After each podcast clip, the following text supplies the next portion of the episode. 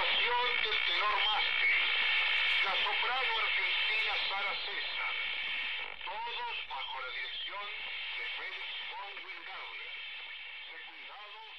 por el coro y orquesta del Teatro Constante. Ese fue el sonido que dio inicio a la radio en nuestro país. Ellos fueron los locos de la azotea. Hoy, después de 100 años, la radio sigue más vigente que nunca.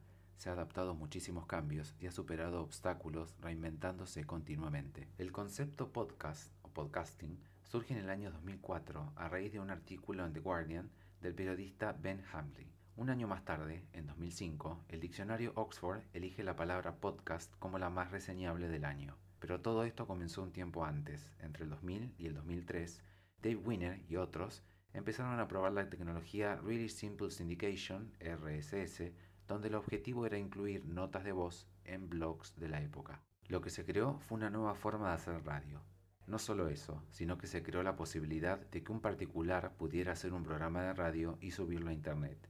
Se volvió algo común, y hoy en día todos podemos subir nuestro contenido a las plataformas disponibles y a ver las aplicaciones que nos permiten crear podcast. Escuchamos la palabra de Tomás Pérez Bisón, periodista especializado en cultura digital y director de Amphibia Podcast. Parece que, que, es otro formato más, si querés, más parecido a Netflix a una radio, en el sentido de que son contenidos de audio este, on demand, o sea, para ser reproducidos este, cuando y donde quieras, que tienen que estar cerraditos, que tienen que este, entenderse por sí solos, que en el caso de que vos elijas que sea narrativo, que cuente una historia, tiene que tener un hilo, tiene que tener un guion, o sea, es algo mucho más producido, totalmente diferente a un programa de radio donde no hay, este, no hay saludos este, o, no hay esos típicos comentarios sobre qué calor o qué frío que hace hoy.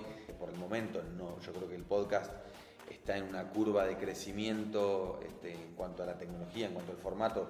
Recién está empezando, todavía hay que explicar qué es un podcast. Eh, porque todavía no se puede escuchar, no, es tan simple como la radio que prendes un botón y empezás a marcarlo. Actualmente hay programas que suben a distintas plataformas la voz de sus columnistas y los transforman en podcast. Tomamos como ejemplo el programa Diego a la tarde, transmitido por Radio Mitre y conducido por Diego Leuco. Allí participa el influencer en tecnología Mateo Salvato. 10 minutos para cambiar el mundo con Mateo Salvato.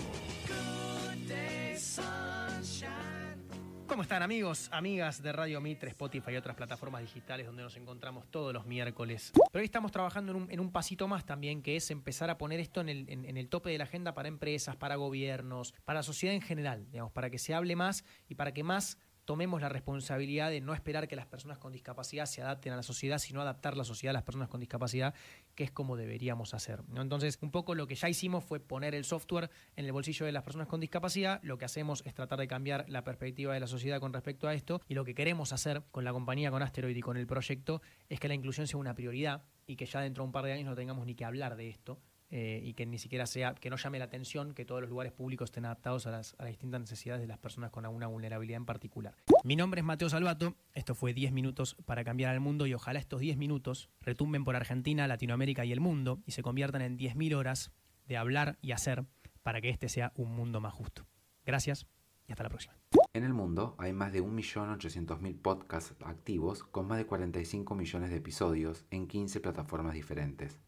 En Latinoamérica, el crecimiento más grande lo han demostrado Chile, Argentina, Perú y México. La radio y el podcast nos hacen compañía mientras viajamos en auto, en el colectivo, caminando al trabajo o en casa.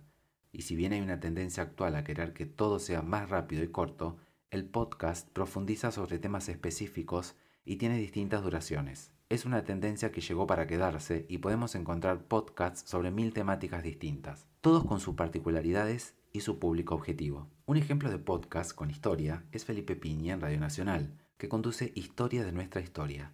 Allí nos cuenta los sucesos de Argentina en tiempo presente, pensados desde el hoy e interpelando verdades de manual. Hola, muy buenas noches, ¿cómo les va? Acá estamos nuevamente en Historias de nuestra historia, este momento de tranquilidad para, para escucharnos, para reflexionar, para recorrer la historia argentina. Y en este caso, 200 años de la muerte de uno de los más grandes patriotas de nuestra historia, que fue Martín Miguel de Güemes, de una persona realmente notable, no, no recordado lo suficiente para mi gusto.